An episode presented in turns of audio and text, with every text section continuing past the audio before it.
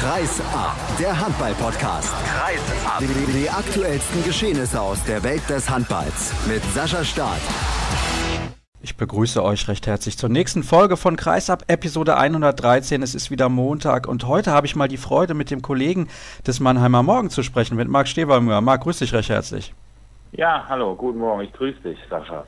Ja, endlich können wir über was Positives sprechen bei den Rhein-Neckar-Löwen, wobei das ist natürlich jetzt komplett übertrieben und ich hoffe, man sieht mir das ein bisschen nach, so böse war es nicht gemeint. Aber bevor wir jetzt mit diesem Thema durchstarten, möchte ich den Hörern erstmal mit auf den Weg geben, über was wir heute insgesamt sprechen. Natürlich über die Rhein-Neckar-Löwen, das ist ja ganz klar. Die haben einen ganz, ganz wichtigen Auswärtssieg bei der HSG Wetzlar eingefahren. Wir sprechen über den Abstiegskampf in der DKB Handball-Bundesliga, denn der ist mehr oder weniger entschieden.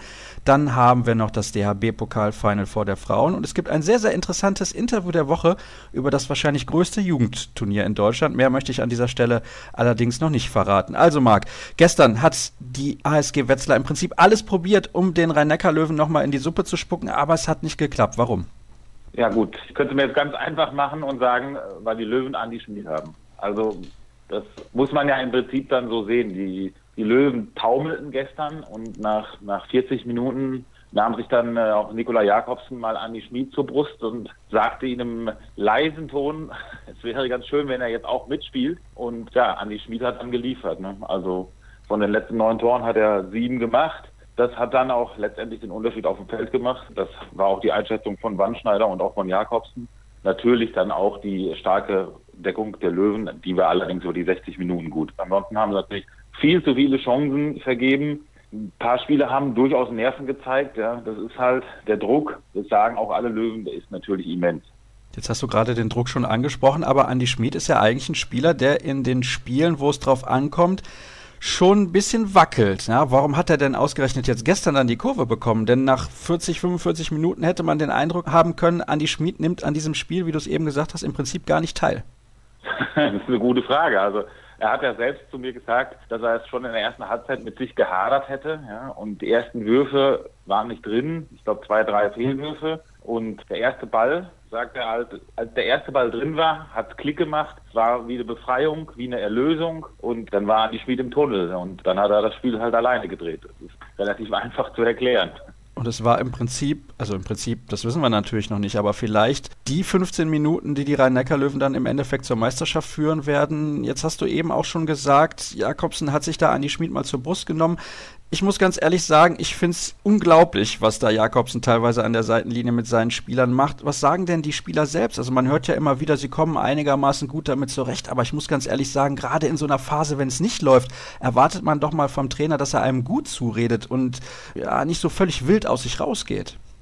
Also gestern war es ja so, dass er in sich zur Brust genommen hat und sehr ruhig mit ihm gesprochen hat. Ja? Also das war in der Regel schimpft er relativ viel Jakobsen, aber, und das sagen auch alle, alle Spieler wieder, Nikola Jakobsen steht mit, so sagt es Uwe Gensheimer, der steht mit hochrotem Kopf an der, an der Seitenlinie. Mit allem, was er sagt, hat er auch in der Regel recht. Aber wenn das Spiel vorbei ist, kommt er in die Kabine und ist wie ein normaler Mensch. Der schaltet um, dann wird aus dem Spieler XY der Mensch oder der Kumpel XY. Also beschränkt sich bei ihm wirklich auf dieses Spiel die Spieler können da überragend mit umgehen, ja, weil Nikola Jakobsen meiner Meinung nach vielleicht der beste Trainer der Bundesliga dann auch mit seinen Anmerkungen in der Regel recht hat. Das sagen auch die Spieler.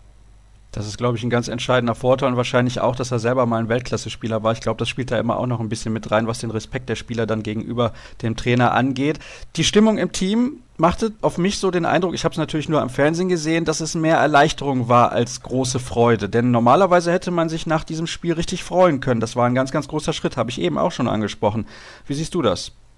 Ja, das war auch Freude. Also es war extreme Erleichterung und große Freude. Also das mache ich, glaube ich, seit zehn Jahren Rhein-Neckar-Löwen. Ich habe gefühlt wahrscheinlich 200 Auswärtsspiele besucht, aber eine Freude und eine Erleichterung, also beides wie gestern, das habe ich vier, vielleicht fünf Mal erlebt, nach einem, nach einem Sieg in Kiel, nach einem Champions League Viertelfinalsieg in Montpellier vielleicht. Aber sowas wie gestern, das ist schon was Besonderes gewesen. Also man hat das den Spielern angesehen, den Betreuern, den Trainer, den ganzen Stab um die Mannschaft denen ist schon irgendwie bewusst, dass das wahrscheinlich, also meiner Meinung nach ist es der entscheidende Schritt, dass der gestern Richtung Meisterschaft gemacht wurde.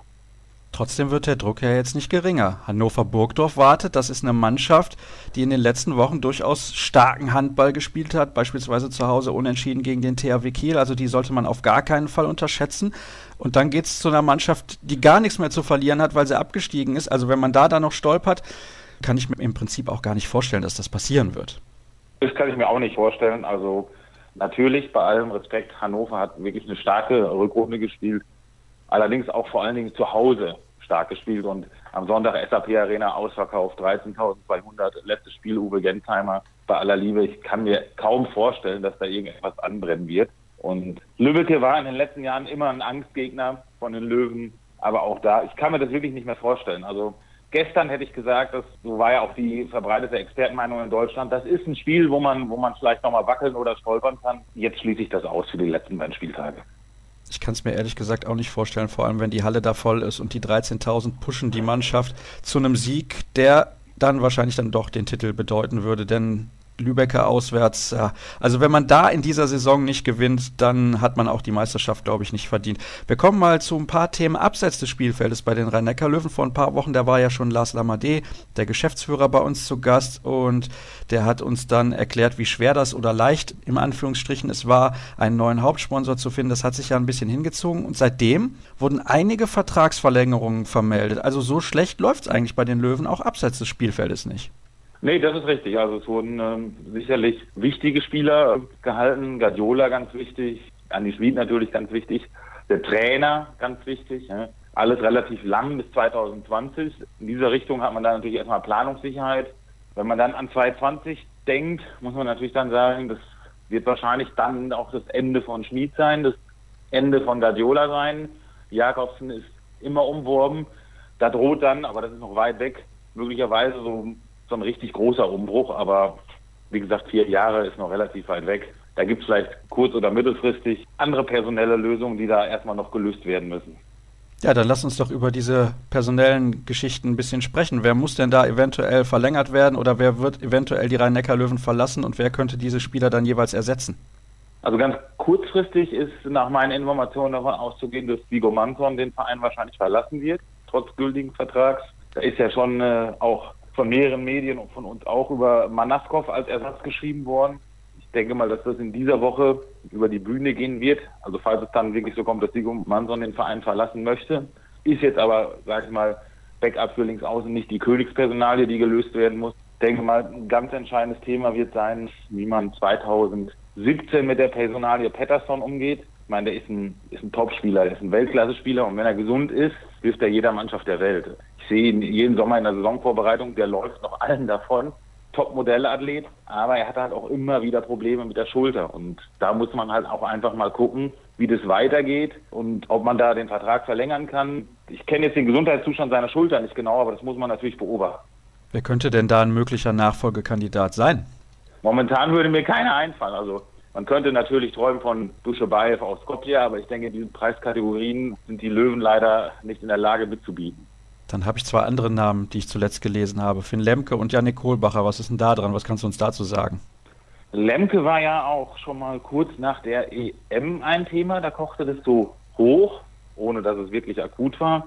Ja, die Löwen haben mit, wenn man mal die Gesamtkonstellation sieht, in der Abwehr haben sie ja die Löwen Guardiola und Pekeler, haben zwei Innenblockspieler. Guardiola, reiner Abwehrmann. Insofern glaube ich nicht, dass die Löwen sich einen zweiten reinen Abwehrspieler werden leisten wollen. Weshalb meiner Meinung nach Lemke nur ein Thema wird, wenn er nachweist, jetzt in Magdeburg, dass er auch im Angriff einsetzbar ist. Ich meine, dass er das kann, das, das haben wir alle auch schon in Lemgo gesehen. Und ich finde auch, dass die Löwen durchaus Bedarf hätten, noch jemanden für den Rückraum zu verpflichten. Jetzt geht Knär noch weg, der hat nicht so viel gespielt im Rückraum, aber doch in einigen Champions League Spielen. Und bei dieser immensen Belastung täte den Löwen natürlich ein Spieler gut, der Rückraum spielen kann. Und Knär fällt auch als Alternative für die Abwehr in Zukunft weg. Also Lemke wäre da schon eine Königslösung, aber letztendlich wäre mal interessant zu beobachten, wie er sich im Angriffsspiel entwickelt. Das wird in Magdeburg in dieser Saison schwer, denn so viele Spieler haben sie nicht mehr und ich kann mir nicht vorstellen, dass der jetzt plötzlich dann auch in der Offensive agieren wird. Zweiter Name, den ich gerade noch genannt habe, ist Janik Kohlbacher, der von seiner Spielweise ja auch sehr, sehr ähnlich ist zu Raphael Baena. Das wäre im Prinzip dann ja ein perfekter Nachfolger. Ja, also wie gesagt, bei, bei Lemke Der Vertrag endet, glaube ich, im nächsten Jahr. Das wäre dann auch meiner Meinung nach erst natürlich für 2017 eine Option. Also er hätte noch ein Jahr Zeit, was die Offensive angeht. Kohlbacher würde perfekt passen. Ja? Also 2018 endet der Vertrag von Baenya, 2018 endet der Vertrag von Kohlbacher. Baenya ist dann Mitte 30, Ende 30, 2018. Ähm, Kohlbacher kommt ja aus der Region, ist jünger. Also da würde ich die Wahrscheinlichkeit sehr hoch einschätzen, dass die Löwen sich um Kohlbacher bemühen werden. Sie werden aber sicherlich nicht der einzige Verein sein. Das kann ich mir auch schwer vorstellen bei der Entwicklung, die Janik Kohlbacher in den letzten Monaten gemacht hat. Kannst du dir übrigens vorstellen, dass der Kollege Sigurdsson teilweise auch im Rückraum, also auf Rückraummitte spielen wird, um Andi Schmid ein bisschen zu entlassen? Denn fit ist er ja. Und wenn man dann noch so einen Spieler holt wie Manaskov, der jetzt auch nicht unbedingt eine B-Lösung ist auf der Linksaußenposition, dann muss ich sagen, steckt da ja vielleicht ein bisschen mehr dahinter. Also Sigurdsson hat ja damals auch, da war Taktik monatelang verletzt. Da hat Sigurdsson hier fast nur Mitte gespielt und Gensheimer dann links außen. Und in meinen Augen eine absolute Option für Rückraummitte. Und Löwen brauchen auch jemanden. Man sieht es immer wieder. Jakobsen hat auch selbst gesagt, wenn Schmid schlecht spielt, spielt die ganze Mannschaft schlecht. Und das ist natürlich insgesamt schlecht, wenn man von einem Spieler so abhängig ist. Die haben keinen richtigen Backup für Andy Schmid. Und da ist natürlich Gudjon Valer Sigurdsson eine, eine Top-Lösung und, und den kann ich mir sehr gut vorstellen, dass er da auch auf der Mitte spielen wird. Zumal die Löwen, wie gesagt, personell in der Breite für den Rückraum in der nächsten Saison jetzt nicht so super breit aufgestellt sind. Einen Namen hast du gerade auch erwähnt, das ist Uwe Gensheimer, der damals der Ersatz sozusagen war für Sigurdsson, kann man sich eigentlich gar nicht mehr vorstellen, so lange ist das her. Wer wird denn der Nachfolger von Uwe Gensheimer als Kapitän bei den Rhein-Neckar-Löwen? Steht das schon fest? Das steht nicht fest. Grundsätzlich finde ich ja dieses Kapitänsamt überbewertet. Gerade auch bei den Rhein-Neckar-Löwen, das ist eine Mannschaft mit einer recht flachen Hierarchie. Es war so, als Gensheimer verletzt war im Dezember, war es Patrick Grötzky. Andererseits allein schon aufgrund seiner Position und seines Stellenwerts innerhalb für die Mannschaft ist natürlich eigentlich Andi Schmid der Chef. Man hat es ja auch gestern wieder gesehen. Also die beiden sind sicherlich da in der Verlosung. Ansonsten wird man ja viel wichtiger, wird vielleicht sein, wer die Person Uwe Gensheimer abseits des Feldes ersetzt. Also dieser Mann, der war alles für diesen Verein. Der war das Gesicht dieses Vereins. Der hat den Verein repräsentiert. Und das wird eigentlich interessant, wer, wer diese Rolle übernimmt. Also es hat irgendjemand mal gesagt, die Rhein-Neckar-Löwen sind auch das Projekt Gensheimer.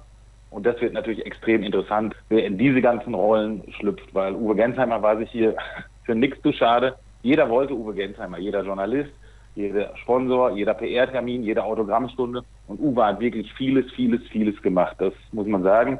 Und da bin ich gespannt, wer das alles noch übernimmt. Ja, das alles kann ich auch noch Patrick Grötzky übernehmen, denn er macht ja auch schon ein bisschen was, aber dem ist das eigentlich, würde ich schon sagen, zuzutrauen, auch mit seiner natürlichen Art, passt er eigentlich in so eine Rolle super rein. Absolut, absolut. Wie gesagt, also es muss auch nicht einer machen. Ne? Also Typen haben die Löwen genug, die in diese Rollen schlüpfen können. Ja, also Grötzky, Schmid, Pekler, also Europameister ohnehin, aber gut, weil es Sigurdsson kommt jetzt, ne, ist auch eine Persönlichkeit, war auch Kapitän damals bei den Löwen. Ähm, finde auch Kim Ekter ist ein, ist ein richtiger Anführertyp. Und also die Löwen haben schon Leute in ihren Reihen, die da jetzt nachrücken. Es läuft also derzeit bei den Rhein-Neckar-Löwen. Und übrigens ganz nebenbei, der THW Kiel kann nicht mehr deutscher Meister werden, wer das nicht mitbekommen hat. Die Kieler haben mit 29 zu 30 verloren bei der MT Melsung. Und ja, bleibt eigentlich nicht mehr viel zu sagen, Marc, denn mehr oder weniger können wir festhalten, wenn die Rhein-Neckar-Löwen es jetzt noch verdaddeln, sind sie komplett selber schuld. In der Tat. Sie können äh, nur noch an sich selbst scheitern, aber nach meinem Dafürhalten äh, werden sie das nicht tun, weil ich glaube, es war sogar gar nicht so schlecht, dass sie gestern so ein Zitterspiel hingelegt haben. Das war gerade für die mentale Stärke. Man hat diese Nerven der Mannschaft oft abgesprochen und gestern hat es halt eben gezeigt, dass es doch kann. Ich glaube, das ist für die Entwicklung dieser Mannschaft mit Blick auf diese Saison, die ja noch recht kurz nur noch ist, und auch für die Zukunft eine ganz, ganz wichtige Erfahrung gestern war.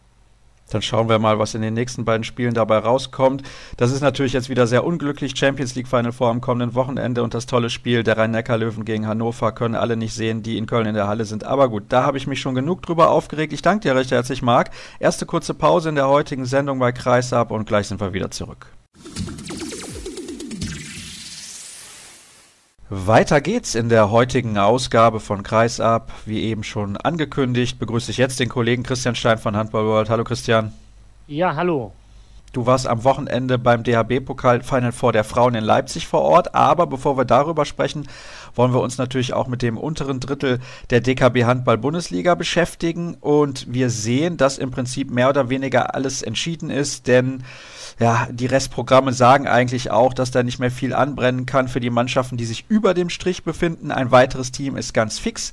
Nächste Saison in der ersten Liga mit dabei. Das ist HBW Balingen-Waldstätten. Auch der TBV Lemgo ist ja gesichert. Der Bergische HC schon vor ein paar Tagen. Am Mittwoch haben sie nämlich davon profitiert, dass Eisenach mit einem Tor zu Hause gegen Frisch auf Göppingen verloren hat und der TUS in Lübecke muss endgültig den Gang in die zweite Liga antreten beim TVB Stuttgart. Da müssen wir noch abwarten, aber eigentlich ist da der Klassenerhalt mehr oder weniger auch perfekt, denn Eisenach, die spielen noch gegen Melsung und gegen Kiel, also da ist es relativ unwahrscheinlich, dass die noch irgendeinen Punkt ergattern. Zudem müssten sie ja auch unglaublich viele Tore aufholen.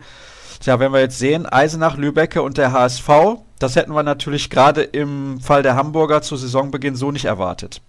Ja gut, mit dem Aus beim HSV hat man natürlich vor Saison nicht gerechnet. Rein sportlich gesehen hatte natürlich Stuttgart und Eisenach durchaus jeder auf der Rechnung. Es hat auch von den Aufsteigern hat man auch Leipzig am ehesten den Klassenerhalt zugetraut. Dass es so souverän schaffen, hätte ich auch nicht geglaubt. Ansonsten waren so die üblichen Verdächtigen im Abstiegskampf zusammen enttäuschend. Natürlich der TUS in Lübbecke, was aber natürlich allen voran in der Hinrunde passiert ist. Ich weiß gar nicht, wie lange es gedauert hat, bis sie mal überhaupt den ersten Punkt sich erkämpft hatten. Und selbst da war dann das erste Unentschieden hätte man ja eigentlich auch noch gewinnen müssen und so weiter. Also ich glaube, wenn man mehrere Spieler im Kader hat, die Länderspiele für die deutsche Nationalmannschaft bestritten haben, ist es doch sehr, sehr ungewöhnlich, letztlich sportlich letzter zu sein. Den ersten Sieg für den TUS N Lübecker gab es am 20. Februar. Das ist natürlich dann auch zu spät.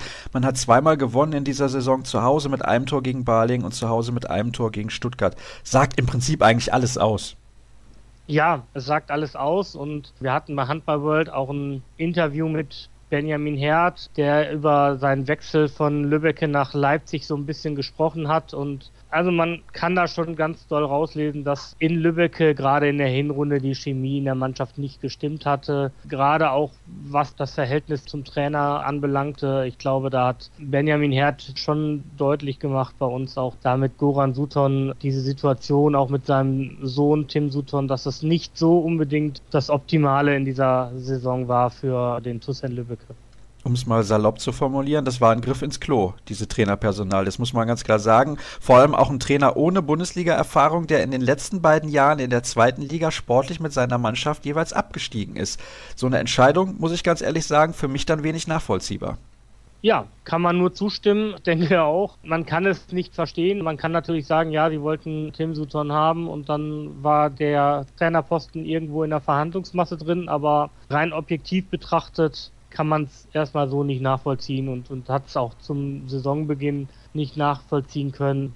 Ich weiß gar nicht, ob Goran Sutton damals mit der HSG Düsseldorf noch erste Liga trainiert hat. Ich glaube, das war so der Fall. Aber nichtsdestotrotz ist das einfach eine Personalie gewesen, die man den eigenen Spielern dann auch schwer vermitteln kann und wo dann einfach, ja, vielleicht das Standing des Trainers nicht so vorhanden ist und die Spieler einfach dann auch, ja, den taktischen Vorgaben des Trainers einfach nicht folgen. Das mag auch so dazu geführt haben.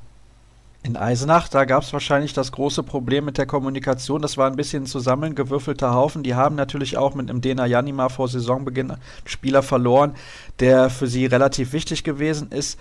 Da muss man einfach auch sagen, da hat die sportliche Qualität ebenfalls nicht ausgereicht. Vielleicht oder wahrscheinlich sogar noch schlechter als Lübecke. Minus 189 Tore mit Abstand, das schlechteste Torverhältnis in der Liga. Ja, also das ist im Prinzip auch nur eine logische Konsequenz, dass die wieder absteigen. Ja, es ist eine logische Konsequenz. Man muss allerdings auch feststellen, dass sich der Trainerwechsel überhaupt gar nicht ausgezahlt hat in irgendeiner Form. Und auch bemerken, es ist nicht nur Dena Janima, sondern vor allen Dingen in den Planungen der Wechsel von Alvis Jurz von Eisenach nach Leipzig. Darauf konnte man letztlich personell nicht mehr so reagieren, wie das vielleicht nötig gewesen wäre. Ich denke mal, klar hat man mit Janima Qualität verloren, aber das konnte man zumindest irgendwie einplanen. Der Wechsel war ja frühzeitig in trockenen Tüchern. Ganz anders sieht die Sache mit Jurz aus, der ja noch Anfang August beim Sparkassencup da in Rothenburg eigentlich noch vom Eisenach gemeldet war und wo sich wirklich kurz vor Saisonbeginn erst entschieden hat, dass er dann für Leipzig spielen darf. Das war auf jeden Fall nicht so, wie sich das die Eisenacher Verantwortlichen vorgestellt haben. So können wir das, glaube ich, zusammenfassen. Dann haben wir einen Neuling, der drin bleibt. Eben hast du schon über Leipzig gesprochen, aber ich möchte auch mal ein Kompliment machen an den TVB Stuttgart, die da mit einer Mannschaft aufgelaufen sind, wo viele wahrscheinlich vorher den Kopf geschüttelt haben und gesagt haben, das kann auf gar keinen Fall zum Klassenerhalt reichen. Klar, die haben natürlich davon profitiert, dass der HSV den Gang vors Insolvenzgericht antreten musste und ja, dann natürlich mit Yogi Bitter einen Mann geholt, der da auch nochmal ordentlich geholfen hat. Wie siehst du generell die Perspektive da in Stuttgart? Die haben eine schicke kleine Halle, die haben eine große Halle, wo sie auch mal hin ausweichen können. Also da muss ich ganz ehrlich sagen, wenn die sich jetzt sportlich einigermaßen stabilisieren können, sind die für die nächsten Jahre wahrscheinlich relativ gut aufgestellt. Ja, also die Frage ist natürlich, wie lässt sich Handball in Stuttgart irgendwann mal verorten? Also wir haben es damals mit Göppingen-Steinhausen gehabt, dass es in Stuttgart nicht funktioniert hat. Wir haben es mit dem VfL Fullingen gehabt, dass da der Umzug nach Stuttgart nicht funktioniert hat. Der TVB Stuttgart hat das ein bisschen anders damals angegangen. Die haben immer die Highlight-Spiele dann erst vergeben und jetzt sehen sie den großen Sprung mal Richtung Stuttgart. Diese Scharena soll auch ein sehr schönes Schmuckkästchen sein, da direkt im VfB-Stadion und von daher, ja, vielleicht profitieren sie sogar jetzt davon, dass in der Fußball-Bundesliga der VfB Stuttgart nicht ganz so sportlich erfolgreich war und tut den Handball da unten in Stuttgart mal ganz gut. Der VfB Stuttgart ist abgestiegen, die zweite des VfB Stuttgart ist abgestiegen und die Stuttgarter Kickers. Alles an einem Tag. Also ich glaube, für die Handballer lief es letzte Woche relativ gut. Aber okay, das ist jetzt ein anderes Thema, da wollen wir uns nicht weiter mit beschäftigen. Um nochmal die ganze Geschichte zusammenzufassen. Eisenach, Lübecke und der HSV verlassen die Liga zum Saisonende und hochkommen werden Minden und der HCR Lang und die dritte Mannschaft wird entweder sein Coburg oder Friesenheim. Das ist noch nicht endgültig entschieden, aber es sieht relativ gut aus für die HSC Coburg. Da können wir dann nächste Woche vielleicht nochmal kurz drüber sprechen. Jetzt kommen wir zum DHB-Pokal Final Four der Frauen und der neue DHB-Pokalsieger heißt HC Leipzig. Mit 29 zu 28 hat sich die Mannschaft im Finale daheim durchgesetzt gegen Borussia Dortmund. Aber wir gehen der Reihe nach und es gab zunächst das Revanche-Duell zwischen dem HCL und dem Thüringer HC 30-23. Das war relativ deutlich. Da bin ich ein bisschen überrascht gewesen. Ja, es war relativ deutlich, wie schon vor einer Woche. Allerdings da mit umgekehrten Vorzeichen war es halt einfach so, dass es erst in der zweiten Halbzeit richtig deutlich wurde bei Thüringen war vielleicht irgendwie diese Spannung raus aus diesem gewonnenen Meisterschaftsfinale. Irgendwie hat man das Gefühl gehabt, die, die haben diese Fokussierung nicht ganz so gut hingekriegt. Leipzig war richtig giftig in der ersten Halbzeit. Normalerweise sagt man ja, hm, Zeitstrafenverhältnis, vier für Leipzig, eins für Thüringen, aber völlig berechtigt das Verhältnis auch. Also von den fünf Zeitstrafen in der ersten Halbzeit war vielleicht die für Kerstin Wohlbold noch die, die am strittigsten war. Beim HC Leipzig waren es vier klare Zeitstrafen. Aber Leipzig hat das gut immer kompensiert gekriegt, diese Unterzahlsituation. Und dann war natürlich, ja, so in der, gerade, sag mal, das kurz vor Schluss der THC die Chance zum Anschlusstreffer verdaddelt und sich noch ein Konter von Anna Hubinger fängt. Das ist eigentlich so ein Merkmal, das kennt man vom Thüringer HC eigentlich nicht. Und in der zweiten Halbzeit waren die Kräfte dann am Ende oder ja, war das auch mit der Körpersprache dann ein bisschen problematisch, nachdem du ja gerade schon angedeutet hattest, dass die Spannung irgendwie ein bisschen raus war? Weil normalerweise ist der THC ja eine Mannschaft, die bis zum Schluss wirklich bei 110 Prozent ist. Ja, man hatte irgendwie nicht das Gefühl, dass sie, dass sie nochmal zurückkommen. Also ein Punkt war mit Sicherheit, dass nach 20 Minuten Katja Schülke zu ihrer Form gefunden hat, während beim THC beide Torhüterinnen rabenschlechten Tag erwischt haben. Also Dina Eckerle war letzte Woche so überragend und hat, ich weiß gar nicht, ob sie überhaupt einen Ball gehalten hat, gefühlt eben nicht. Jana Krause hat immerhin ein paar Bälle gehalten, aber dieses Duell hat der THC eindeutig verloren. Darüber hinaus hatte man natürlich auch bei Leipzig eine überragende Carolina Kutlatsch-Lotz gehabt, die 24 Tore insgesamt beim Final Four erzielt hat, 13 gegen den THC das war im Großen und Ganzen der Unterschied. Und dann hatte Leipzig noch mit Anne Hubinger eine, die dann die entscheidenden Tore. Sie hat nicht so viele gemacht, fünf immerhin, aber davon drei sehr entscheidende Tore. Und das waren die Pluspunkte, die für mich einfach der HCL im ersten Halbfinale hatte. Ich finde übrigens Schölke auch leichter auszusprechen als Kramatschik, aber das nur am Rande. Kommen wir zum zweiten Halbfinale, zum Duell zwischen Borussia Dortmund und der HSG Blomberg-Lippe. 29-26 liest sich für mich, der das Spiel jetzt nicht gesehen hat, ungefähr so, als hätte Dortmund das gemacht, was sie machen müssen, um ins Finale zu kommen.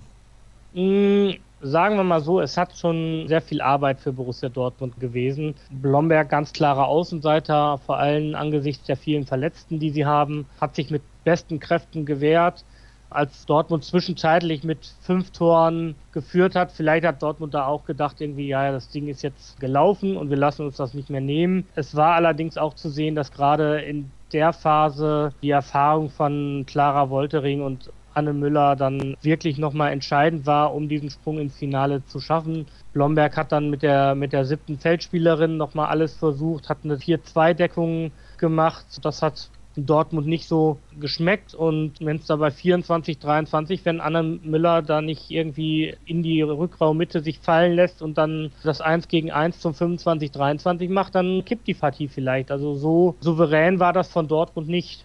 Es hat aber trotzdem gereicht, im Endeffekt, um ins Endspiel einzuziehen, das dann am Samstag ausgetragen wurde. Wie viele Leute waren in der Halle beim Finale? Der Halbfinaltag war ein bisschen besser besucht. Da waren es 4700 fast und beim Finaltag waren es 4600. Muss man natürlich auch sagen, große Menge an THC-Fans ist dann einfach zum Finaltag nicht mehr gekommen. Ja, hat dem Ganzen aber auch nicht so einen Abbruch dann letztendlich getan. Ich denke mal, beide Male über viereinhalbtausend Zuschauer ist für eine Veranstaltung wie das für den Frauenhandball durchaus ordentlicher Wert. Da kann man definitiv nicht meckern. Ja, das Finale das war hinten raus dann nochmal richtig eng, obwohl eigentlich der HC Leipzig, ich will nicht sagen, durchweg die dominierende Mannschaft war, aber Dortmund war über große Teile der zweiten Halbzeit immer hinten dran. War das das Problem? Ja, also man muss vielleicht ein bisschen gucken. Auch da, Leipzig war schon fünf Tore in der zweiten Halbzeit weg, 26, 21. Wieder eigentlich überragende Katja Kramatschik und Carolina Kutlatsch-Klotz. Das waren so die Lebensversicherungen. Dortmund hat in der Abwehr nicht ganz so clever agiert, das muss man auch sagen. Sie hatten halt wirklich viel mehr Zeitstrafen sich, sich eingefangen. Leipzig hat das in der Abwehr dann besser gelöst. Dortmund blieb aber immerhin dran und hat dann, ja, man muss sich so ein paar Vorwürfe machen lassen. Wenn ich ganz zum Ende sechsmal, glaube ich, die Chance habe, auf ein Tor zu verkürzen, dann muss ich auch irgendwann mal diesen Treffer machen. Wenn ich in der ersten Halbzeit schon zwei sieben Meter verwerfe, gut, Leipzig hat hinterher durch Minska ja auch zwei sieben Meter verworfen, gleicht sich irgendwie so ein bisschen aus, aber trotzdem, das sind halt so alles so Punkte, wenn du ein bisschen vorne liegst, kannst du halt eher mal einen sieben Meter verwerfen, als wenn du irgendwie knapp zurückliegst. Also es war mit Sicherheit mehr drin für Dortmund. Es wurde hinterher diskutiert, ob dieser Treffer, den Anne Müller gesetzt hatte und der wegen Kreiseintritt dann abgepfiffen wurde. Da ist man in Dortmund eigentlich der Meinung, dass das ein reguläres Tor war. Wenn es so gewesen ist, dass es ein reguläres Tor war, dann müssen sich dann natürlich auch die beiden Schiedsrichter hinterfragen lassen, wie sie zu dieser Entscheidung gekommen sind. Ähm, Entschuldige, wenn ich dich da kurz unterbreche, aber war es denn aus deiner Sicht eine richtige Entscheidung? Also ich sage, es ist halt immer irgendwie schwer nachzugucken. Ich habe mir jetzt die Aufnahme von der Partie auch nie angeguckt. Von daher, und Kreiseintritt ist eines der Kriterien, wo ich sage, da muss ich dem Schiedsrichter zu 100% vertrauen als Journalist. Wenn ich das nicht kann, dann könnte ich überhaupt gar keinen Spielbericht letztendlich machen. Das ist eine der Entscheidungen, die muss ich machen. Wenn ich sie aber treffe, drei Minuten vor Ende, ja, dann muss ich zu 100%ig als Schiedsrichter richtig liegen. Ende aus. Ansonsten, ich pfeife kein Tor ab, wo ich mir nicht zu 100% sicher bin, dass es falsch ist. Dann vertrauen wir hier mal den beiden Unparteiischen. Und eine Frage zum Abschluss. Ist der HC Leipzig ein verdienter Pokalsieger, wenn man die drei Spiele insgesamt betrachtet? Ja, sie sind ein durchaus verdienter Pokalsieger. Sie waren am Wochenende, kann man schon sagen, sie haben einfach die besseren Einzelspieler gehabt. Aber sie hätten auch durchaus scheitern können. Also ich denke mal gerade bei Dortmund, wenn man sich anguckt, eine Virak Vassari, die im ersten Halbfinale ein unglaubliches Spiel abgeliefert hat von links außen und die Tore sicher verwandelt hat, hat da so klare Chancen gegen Katja Kramatschik liegen lassen. Caroline Schmele mit zwei verworfenen sieben Metern. Ist dann vielleicht auch diese Unerfahrenheit der Mannschaft in Dortmund gewesen, die letztendlich dazu geführt hat, dass man den Titel noch nicht geholt hat. Vielleicht wollte man auch nicht alleine auf dem Borsigplatz irgendwie den Titeltriumph feiern dürfen oder so, keine Ahnung. Also hm. ähm, ich weiß es nicht, aber es war einfach schade, weil Dortmund wirklich eine sehr, sehr, sehr gute Chance eigentlich auf diesen Titel gehabt hat. Mal sehen, wie schnell diese Chance wiederkommt und ob sie in der kommenden Saison in der Lage sind, sich vielleicht auch in der Liga ein bisschen zu verbessern. Da fällt mir eine Frage noch ein. Wie wirkt sich das Ganze jetzt auf die Europapokalteilnehmer der Bundesliga aus? Ja, also erstmal ist es so, dass der Thüringer HC in der Champions League startet. Der Europapokal der Pokalsieger, den es diese Saison noch gab, der ist abgeschafft. Der wird mit dem ERF-Pokal zusammengeführt. Das heißt, der HC Leipzig wird als deutscher Pokalsieger erstmal im ERF-Pokal starten. Dann dazu noch die TuS Metzingen und als Vizemeister und die SG BBM Bietigheim als Tabellenvierter.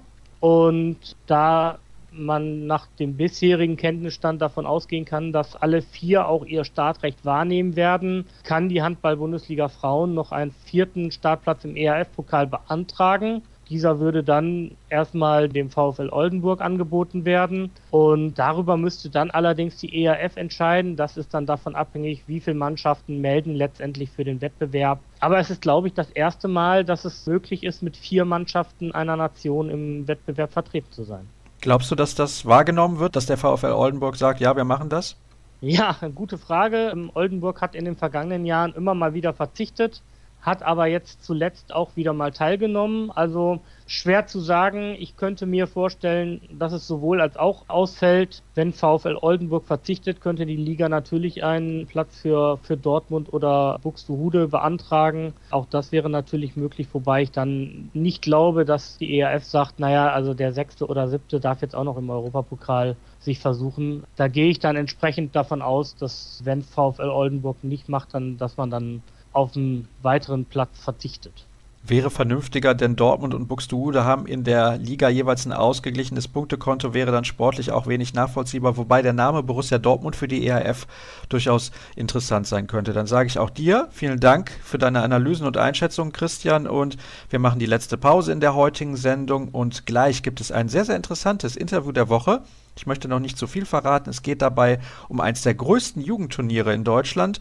Und ja, bleibt einfach dran und hört zu, was der Gast im Interview der Woche so zu erzählen hat.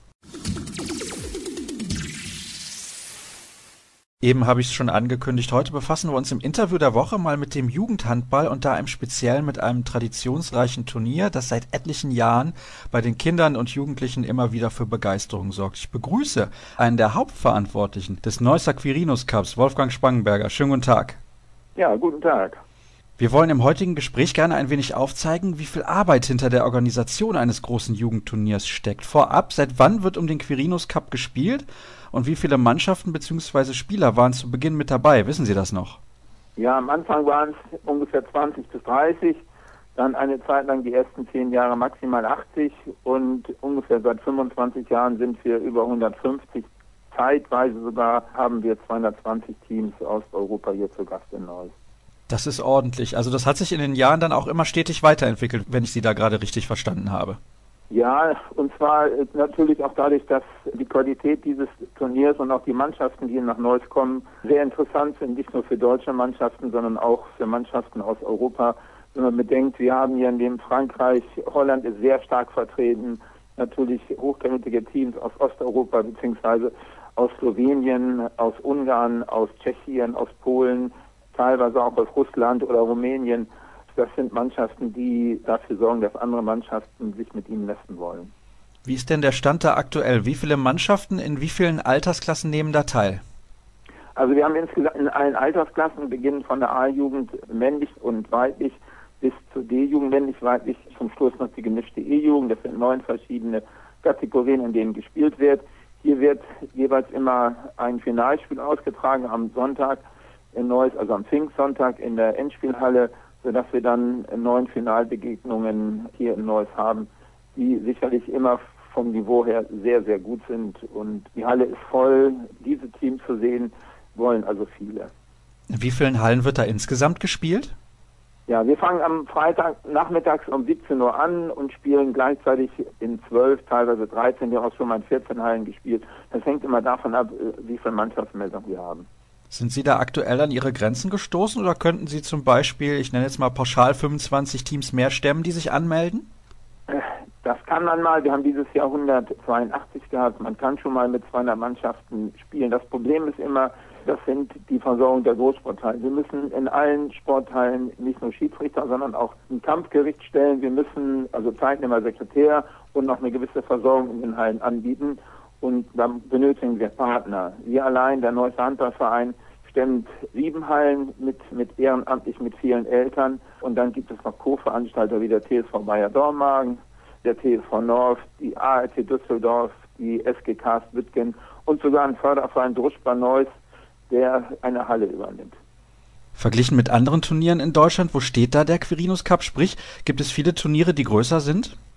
Diese Art des Turniers ist in Deutschland federführend. Das führen wir darauf zurück, dass wir in der Halle spielen. Es gibt in Deutschland, ich sag mal, Rasenturniere, die mehr Mannschaften haben, aber was Hallenturniere anbetrifft, sind wir mit das Größte und wir zeigen uns in besonderer Weise daraus, dass wir teilweise zwischen 60 und 80 Mannschaften hier aus dem Ausland haben. Und besonders aus dem osteuropäischen Bereich. In diesem Jahr kamen 30 Teams.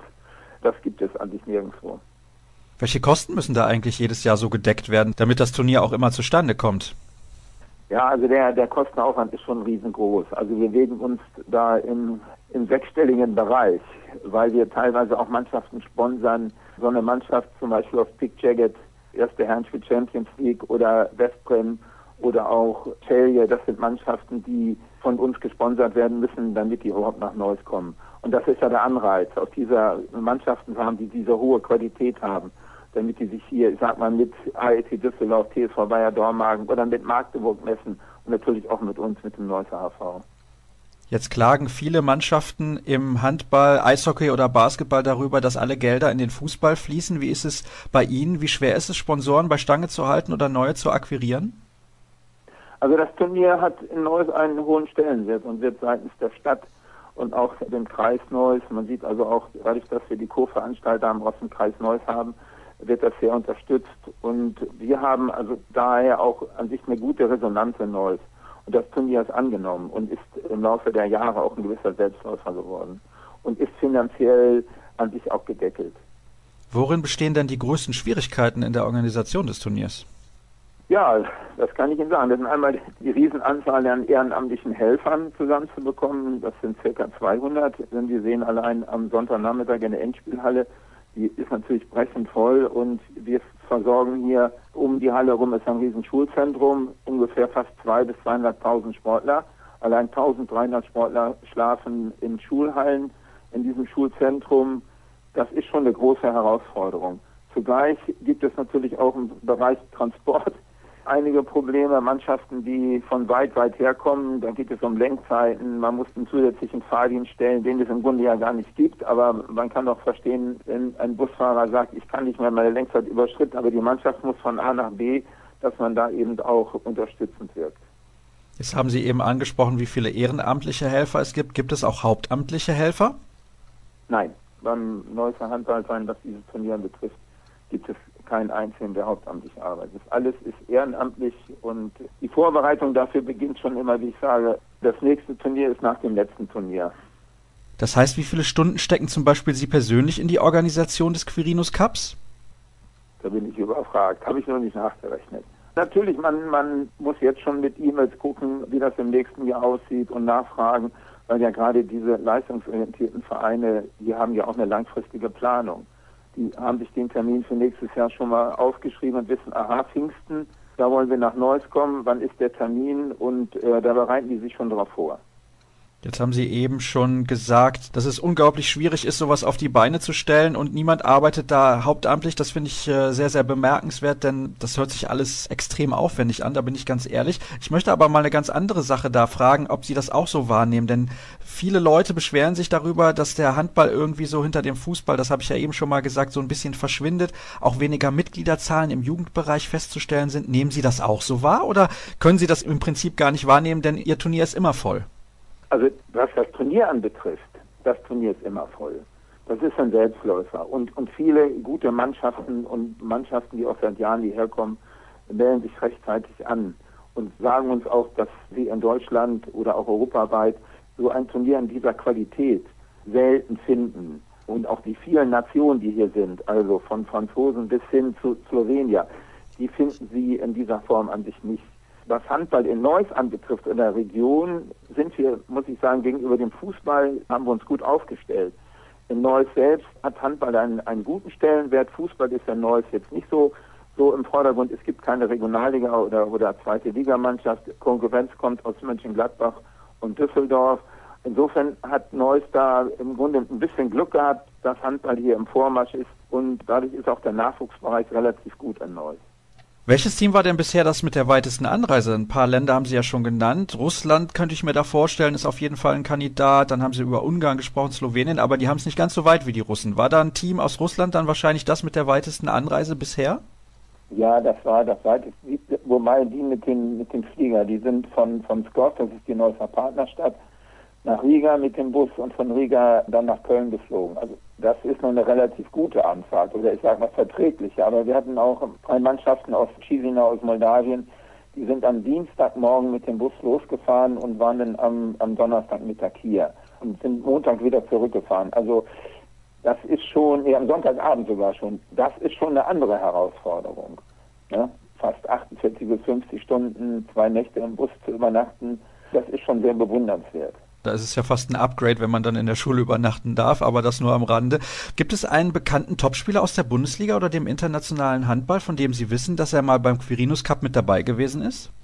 Ach, da gibt es mehrere. Ne? Also ich muss nur Kretschmer nennen. Kretschmer ist hier in seiner Jugendzeit mit dem ersten FC Berlin auf dem Turnier gewesen, ist auch besser Spieler geworden und vor zwei Jahren war er hier und war beim Turnier und war da am Sonntagnachmittag, stand für Autogrammstunden zur Verfügung. Auch seine Tochter hat auch schon hier gespielt, also ja, wer ist bekannt? Und es gibt dann eben noch andere Spieler, die, die in der Bundesliga sind. Es ist auch sehr, sehr oft zu sehen, dass Bundesliga-Trainer oder Zweitliga- oder Drittliga-Trainer herkommen und schon mal gucken, wer ist deine A-Jungs für mich interessant. Also ich hatte jetzt hier die moldawische fast Nationalmannschaft, fehlten nur drei, vier Spieler und dann wurde eben auch mal, ja, wie alt ist der, ist ein Linkshänder und so weiter. Also ich denke mal, der eine oder andere macht sich hier schon ein Bild und guckt mal, was an dem Turnier vielleicht noch Interessantes zu sehen ist. Und jetzt dann zum Abschluss, wenn Sie einen Wunsch frei hätten für Jugendhandball oder Ihr Turnier auch im Speziellen, welcher wäre das? Ja, das ist, also kann ich momentan nicht drauf sagen. Also wir sind immer froh oder ich bin immer froh, wenn die Mannschaften alle kommen und die fahren alle weg und es ist alles ruhig verlaufen und wir haben freudige Gesichter in den Kindern und wissen dann, dass das Turnier auch wieder ein Erfolg war. Davon gehe ich schwer aus, dass das auch in den nächsten Jahren so sein wird. Ich bedanke mich recht herzlich für Ihre Zeit und wünsche Ihnen natürlich weiterhin ein glückliches Händchen und auch viel Geduld bei der Organisation zukünftiger Ausgaben des Quirinus Cups. Und damit sind wir am Ende unserer heutigen Sendung angelangt. Ich möchte jetzt auch das Quiz natürlich noch auflösen. Die Frage in der Vorwoche lautete, bei welchem Club im Ausland war Herbert Müller vor einigen Jahren als Trainer tätig? Das war Rulmentul Braschow aus Rumänien, wo er von Sommer 2008 an zwei Spielzeiten lang an der Seitenlinie stand. Und eine aktuelle Quizfrage gibt es natürlich auch. Woher kommt eigentlich der Name Quirinius Cup? Wer das weiß, der kann uns gerne schreiben unter facebook.com slash kreisab oder auch bei Twitter at kreisab.de. Ich sage wie immer Danke, dass ihr mit dabei gewesen seid. Wir hören uns nächste Woche wieder.